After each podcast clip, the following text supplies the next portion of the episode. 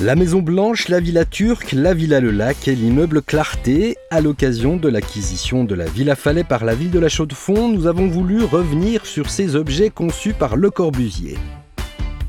Entre 2014 et 2018, les visiteurs ont découvert ces différents sites. Il faut dire que l'actuel chef du service de la culture, Marie-Thérèse Bonadonna, et Pietro Falce sont tous les deux passionnés d'architecture.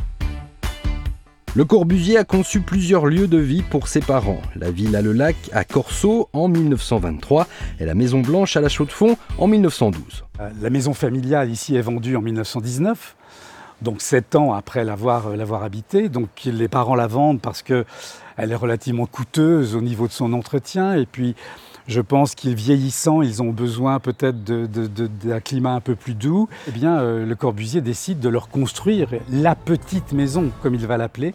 Très innovante pour l'époque, cette petite maison se situe au bord du lac Léman, à deux pas de Montreux. Les visiteurs ont été reçus par Patrick Moser, conservateur de la Villa Le Lac. Bonjour, Marie-Thérèse Bonadonna, enchantée. Patrick Moser, enchanté. Enchanté. Pietro Falce, bonjour. Bienvenue. Enchanté. On découvre toujours de nouvelles choses.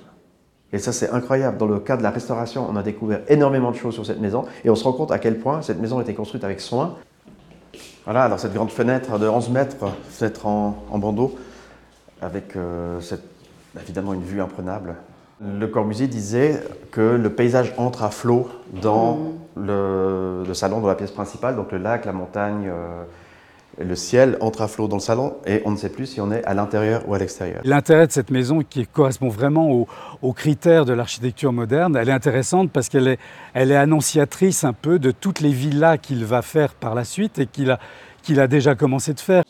Alors là, toutes les, toutes les couleurs sont les couleurs d'origine, donc il faut se remettre dans le contexte. Les parents de Le Corbusier emménagent à Noël 1924, donc des gens qui sont nés au milieu du 19e siècle. Et après avoir construit la, la Maison Blanche, il leur fait cette maison avec un toit plat, pas de porte, comme vous avez vu, et ces couleurs. Le coup de génie, c'est vraiment cette impression d'espace. On se sent dans, dans- dans quelque chose de très très spacieux. Et effectivement, c'était une maison qui était faite pour, euh, pour être vécue sur un seul niveau, de manière assez simple, et avec une relation entre les pièces très rapide et très, très aisée. Il a certainement aussi conçu cette maison compte tenu de, de l'âge de ses parents. On a vraiment cette sensation d'une économie de- d'espace, mais aussi pour une économie de mouvement. On pense aux, pa- aux parents de- du Corbusier qui étaient assez âgés quand même. C'était vraiment pensé pour ça. Oui, tout à fait. Là, vous voyez, entre le salon et la chambre à coucher, on n'a pas de seuil. Entre la chambre à coucher et la salle de bain, il n'y a pas de seuil non plus. Dix ans plus tard, Le Corbusier voit déjà plus grand. Il conçoit en 1932 à Genève l'immeuble Clarté. Cet objet était vraiment un ovni pour les gens à l'époque. C'est complètement un ovni parce qu'effectivement, euh, c'est un immeuble qui, euh, qui- qui est d'une d'une modernité incroyable, en tout cas pour, pour l'époque, puisqu'on est en 1930. Et c'est vrai qu'à cette époque-là, on ne construisait pas de cette manière. Pour la visite de cette maison de verre, Marie-Thérèse Bonadonna et Pietro Falce étaient ce jour-là reçus par Michel Noiset, heureux propriétaire d'un appartement. Bonjour Marie-Thérèse, bienvenue à Genève. Bonjour Pietro. Bonjour. Et bienvenue à la Clarté. La première fois que j'ai vu cet immeuble, j'ai été frappé par sa beauté. Surtout euh, quand on, on voit cet immeuble, ça donne l'impression d'un paquebot. Un paquebot euh, qui surplombe un peu le quartier, l'îlot de, Villereuse. Dans l'immeuble Clarté, c'est la première fois il va concevoir des logements en duplex. Et le, le duplex, c'est quelque chose de complètement nouveau. On n'a jamais imaginé en 1930 habiter sur deux niveaux à l'intérieur d'un même appartement. Donc il va aussi tester dans cette manière de faire une nouvelle technique, une nouvelle manière d'habiter qu'il développera après dans les, dans les unités d'habitation. L'immeuble a été doté de différents types d'appartements en fonction des besoins de chacun. Avec une superficie de 100 mètres carrés, celui de Michel correspond à une série qui avait été développée pour les familles. Il y en a 14 de ce type dans un immeuble qui comprend 48 appartements différents. Chers amis, nous voici dans la pièce de séjour.